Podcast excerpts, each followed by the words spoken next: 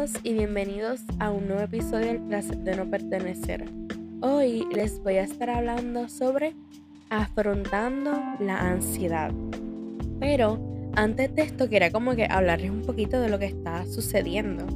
Eh, he estado bastante alejada de esto, o sea, hacer podcast y estar activa en la cuenta. Pero es que la universidad no me deja vivir. Estoy cogiendo clases de verano, biología para ser exacta. Y pues no, no está chévere. Entonces, pues sí, puede ser que este tema esté eh, conectado con lo que estoy diciendo. Pero nada, voy a dejarme de, de contarles este chismecito para sumergirnos en este tema que es demasiado relevante y obviamente muy desafiante. La ansiedad puede afectarnos a todos en diferentes momentos de nuestra vida, pero no por esto podemos dejar que nos controle. En este episodio nosotros vamos a explorar algunas estrategias efectivas para manejar y superar la ansiedad, con el objetivo de, ¿verdad? de todos nosotros poder encontrar esa paz interior que tanto necesitamos. Ok, para comenzar es mega importante entender qué es la ansiedad y cómo se manifiesta. En episodios anteriores yo había hablado por encimita de esto de la ansiedad, pero creo que en este episodio le vamos a dar eh, más profundo. Entonces, la ansiedad es una respuesta natural del cuerpo ante situaciones percibidas como amenazantes. Sin embargo, cuando la ansiedad se vuelve crónica y nos afecta en nuestra vida diaria, es necesario aprender a manejarla. Pero ahora, ¿qué puede desencadenar la ansiedad? ¿Cuáles son tus síntomas físicos o emocionales? Esas son preguntas mega frecuentes que aquí voy a contestar. Entonces, la ansiedad puede ser desencadenada por diversos factores. Puede ser eh, por el estrés, traumas pasados, preocupaciones excesivas, eh, cambios significativos en la vida o simplemente trastornos de ansiedad.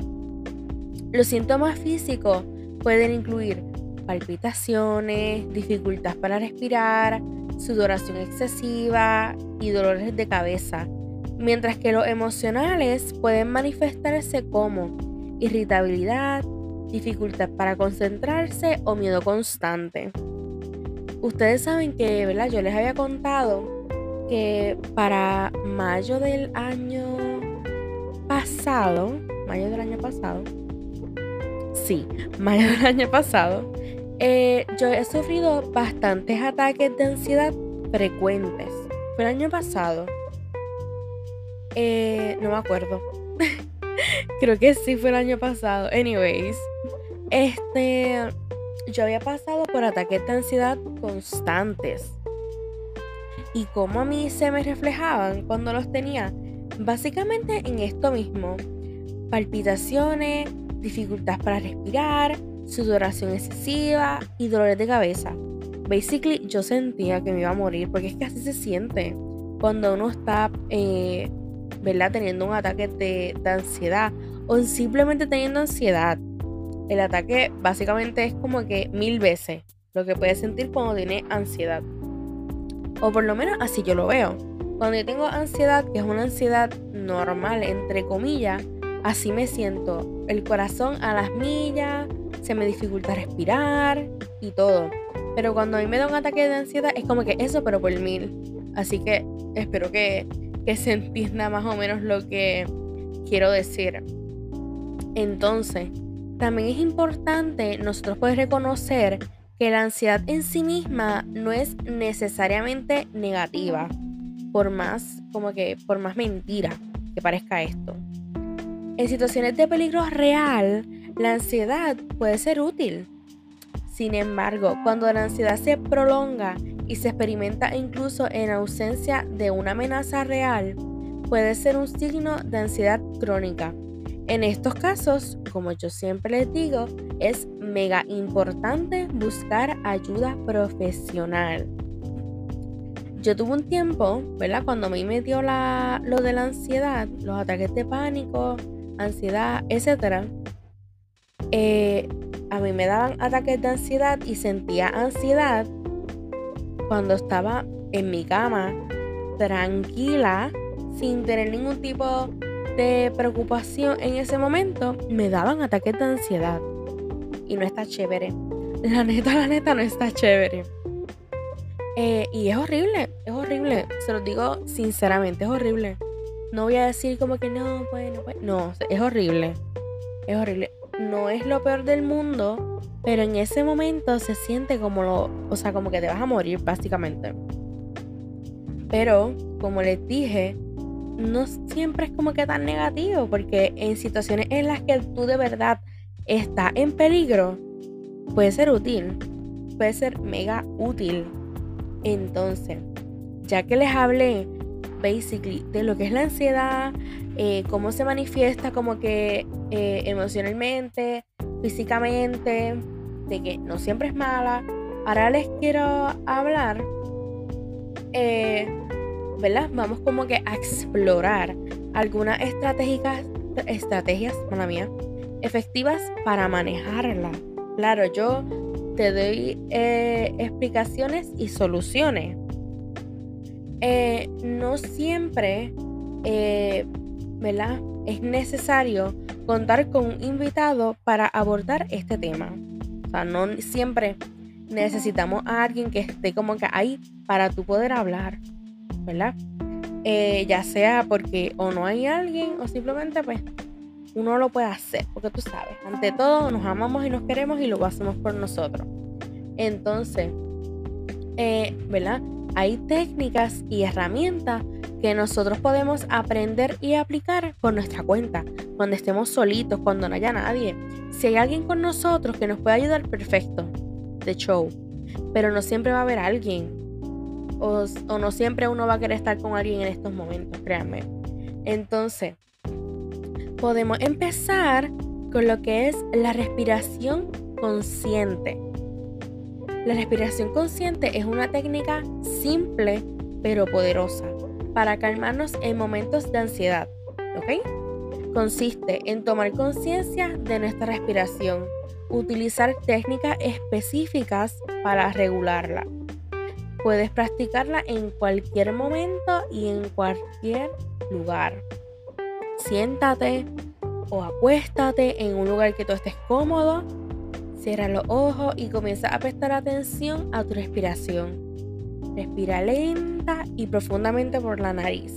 Y esto permitiendo que el aire llene tu abdomen y luego exhala suavemente por la boca. Con cada inhalación visualiza cómo la, la calma y la serenidad entran a tu cuerpo. Y con cada exhalación imagina cómo la ansiedad y la tensión se liberan. Repite este proceso durante unos minutos enfocándote en la sensación de la respiración y permitiendo que esto te lleve a un estado de relajación. Esta técnica yo la utilizaba, esta fue una de las primeras técnicas que mi psicólogo me enseñó. Y déjame decirte, yo le voy a ser bien sincera. Cuando uno está en medio de un ataque de ansiedad, lo menos que uno quiere hacer es hacer una respiración consciente. Yo cuando me daban los ataques de ansiedad, que yo no podía con mi vida, lo menos que yo quería hacer era eso. Pero a las malas, a las malas, aprendí que no está tan malo. No está tan malo porque yo lo veía como que lo más estúpido del mundo para ese tiempo, como que yo lo estoy pasando mal y este loco quiere que yo me ponga a respirar. O sea, así yo lo veía. Pero como siempre, a las malas, aprendí que ese loquito que me dijo que hiciera lo de la respiración consciente, sí sabe, sí sabe lo que dice. ¿eh? Y me acuerdo una vez, eh, yo estaba en el carro de mi mamá, pero mi mamá no estaba en el carro. Como que ella se fue a hacer unas compras y qué sé yo. Y yo me quise quedar en el carro. Y de la nada me dio como un ataque de ansiedad. Y dije como que, Angélica, tú puedes, tú puedes. Entonces lo que hice fue que el asiento de, el carro de la cuagua de mami, lo recliné tantito y, y me puse a hacer la respiración consciente. Literalmente así mismo. Inhalaba y lo que yo de que inhalo la calma, eh, inhalo como que cositas y pensaba como que en cosas buenas, como que inhalaba cosas buenas, eh, pensamientos buenos y cuando exhalaba era como que literalmente estoy sacando como que esto de mí. Con cada exhalación lo voy a sacar y así poco a poco y créeme, créeme que sí funciona. Créeme que sí funciona. Que si, que si lo hace y, y como que te lo propone hacerlo bien, créeme que sí. Y funciona y lo recomiendo mil.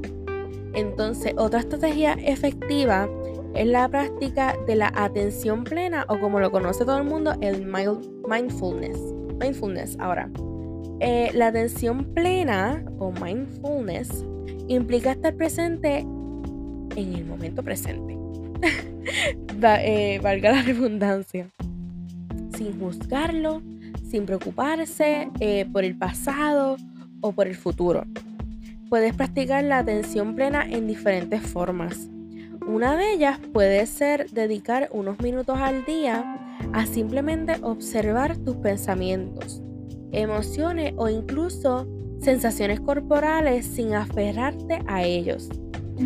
Igual, siéntate en un lugar tranquilo, cierra tu ojo, presta atención a tu respiración, permitiendo que todos estos pensamientos que tú tienes fluyan sin tú juzgarlos.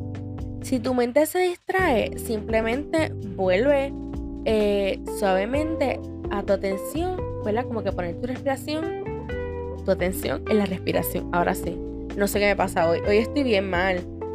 Vamos para atrás otra vez. Eh, si tu mente se distrae, simplemente vuelve suavemente tu atención a la respiración. Concéntrate en eso.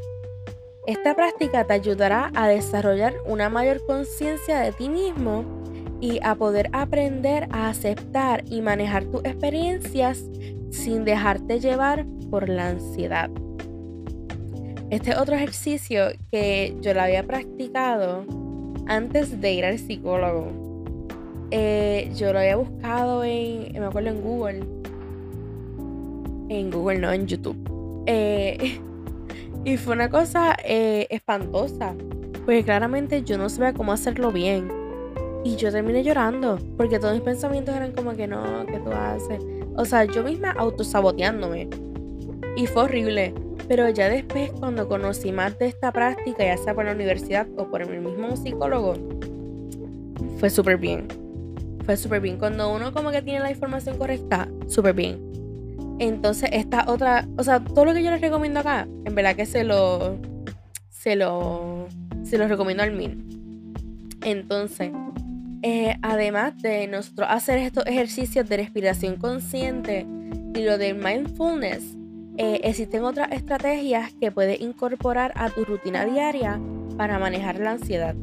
Estas incluyen, por ejemplo, hacer ejercicio regular, eh, ya que, eh, como saben, el ejercicio libera endorfinas y promueve una sensación de bienestar, así como el establecimiento de una rutina de sueño adecuada, la reducción del consumo de cafeína o el cuidado de tu alimentación. Además, es importante y desafiar los pensamientos negativos. Tenemos que desafiarlos y también tenemos que aprender a identificarlos esto es mega importante. Eh, ¿Verdad? Eh, tenemos que hacer esto con los pensamientos negativos o pensamientos distorsionados que pueden alimentar la ansiedad, reemplazándonos por estos eh, pensamientos más realistas y pensamientos más positivos. Tampoco, esto no se trata de mentirte, como que tu mente te va a decir como que mira, esto está mal, vas a fracasar y te va a decir un montón de cosas. Y nosotros lo que tenemos que hacer es tener pensamientos más realistas. No es de que no, si eh, yo, si sabes que estás mal en una clase, ¿qué podemos hacer? Pensamientos realistas, mira, pues puedo mejorar en este examen, eh, puedo hablar con la profesora, etc. Pero no decir como que no, yo voy a pasarla. Yo no estudio, yo tengo más notas, pero es que yo voy a pasarla, voy a pasarla. Tampoco se trata de mentir. O sea, no nos vamos a mentir. Acá lo que nosotros queremos es tener pensamientos realistas, las cosas como son, y tener pensamientos positivos. Tenemos que identificar lo que son lo más importante, tú los aprendes a identificar y tú vas a poder eh, saber cómo cambiarlos o ir reemplazándolos por pensamientos más realistas. Otra cosa, la reducción del consumo de cafeína.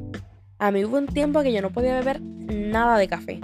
Nada, porque es que me daba una cosa bien mala por la ansiedad. No podía, no podía beber nada de café, ni nada que contuviese cafeína. Y estuve bastante tiempo, y ustedes saben que yo amo el café, estuve bastante tiempo sin beber café. Y lo otro de la rutina de ejercicio y lo del cuidado de alimentación, lo puse porque son cosas esenciales, ¿verdad? Otra estrategia que nosotros podemos incorporar. Pero, ajá, eso es de cada cual. Como que, ajá, yo les digo las que yo hago. Yo sí lo del ejercicio lo quiero hacer. Se lo juro que sí. Eh, a mí me encanta caminar. Me encanta mil. Pero con esto de asignaciones y, exámenes y que sé como que es basically imposible. Y además ya estoy recansada. Eh, pero nada, ahora sí. Eh, esto es medio complicado. a veces manejar la ansiedad puede ser un desafío y puede ser beneficioso buscar apoyo adicional. Si tú sientes que tu ansiedad está afectando significativamente tu vida diaria, considerable con un profesional de la salud mental. Eh, los psicólogos y los terapeutas especializados en el tratamiento de la ansiedad pueden brindarte herramientas y técnicas adicionales para superarlas.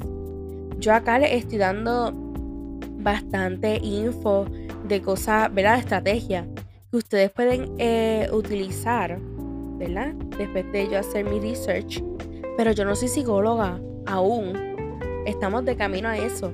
Pero yo no soy psicóloga. Yo acá no les puedo decir, hagan esto, hagan esto, hagan esto y ya se les fue la ansiedad.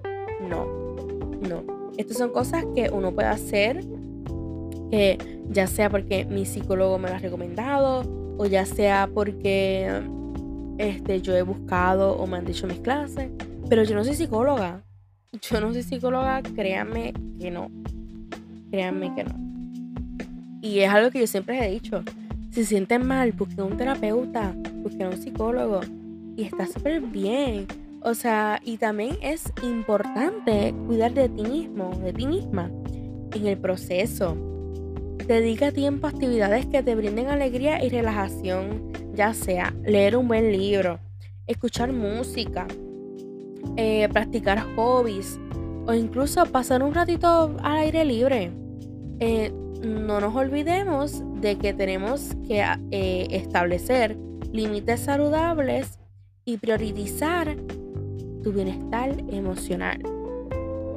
Yo quisiera tener mucho más tiempo para poder hacer todo eso, leer, escuchar música así súper relajada, eh, pintar, dibujar, que a mí me encanta, y pasar el tiempo libremente. O sea, yo, siento que yo podría estar acostada en la grama todo el día. Si no fuera por el calor tan intenso, yo lo haría mil veces, mil veces. Y necesito tiempo. O sea, yo estoy dando esto, pero es que same. O sea, yo necesito tiempo para para cuidar de mí misma. Entonces, sí, se lo digo, pero acuérdense que yo estos podcasts lo hago para todos y hasta para mí misma. Anyways, eh, afrontar la ansiedad puede ser, ¿verdad? Y puede parecer muy abrumador.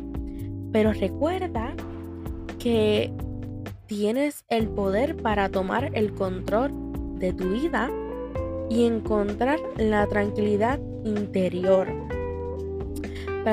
Practica técnicas como la respiración consciente y la atención plena. Busca apoyo si lo necesitas y prioriza tu salud mental. Recuerda que no estás solo. Hay mucha gente que pasa por esto. Hay demasiada gente. Pero lo mejor de todo esto es que hay recursos y hay herramientas disponibles para esto. Busca un psicólogo, un terapeuta. Estás sola, no estás solo. Hay muchas personas que sufren de la ansiedad. Hay muchas personas y es impresionante. Todas las personas que sufren de ansiedad o algún otro tipo de, trastorno. Y, y la verdad es que es preocupante. Es preocupante como que en el mundo que vivimos. Y lo mejor de todo esto es que me gusta el hecho de que se está normalizando, ¿verdad? Déjenme explicar bien. Eh, el hecho de las enfermedades mentales. Antes tú decías que tú ibas para el psicólogo y ya te, te tiraban de loca. Literal. Y todos acá lo sabemos. Y me gusta ahora la facilidad que uno puede decir de que yo voy al psicólogo, eh, yo veo a un terapeuta o lo que sea. Y que somos tan... Siento que estamos siendo cada vez más abiertos a todo esto sobre lo de las enfermedades mentales. Tengo ansiedad, sufro de estrés, eh, lo que sea. Tengo ataques de pánico, tengo ataques de ansiedad. Y como que nos atrevemos más a hablarlo. Antes no, antes no. Antes no, era como que no, tú estás loca, tú vas para allá, tú estás loca. Y no, o sea, de verdad que estoy por ese lado como que feliz de que ya podemos abrirnos un poquito más y decirlo y sin que no nos dé, sin que nos dé vergüenza o lo que sea. Así que nada, espero que este episodio les haya gustado. Espero que se hayan divertido. Bueno, no divertido, pero que le hayan pasado como que bien. Maybe se hayan identificado con lo que yo dije. No sé lo que sea. Así que nada, muchas gracias por estar acá y los quiero mucho. Chao.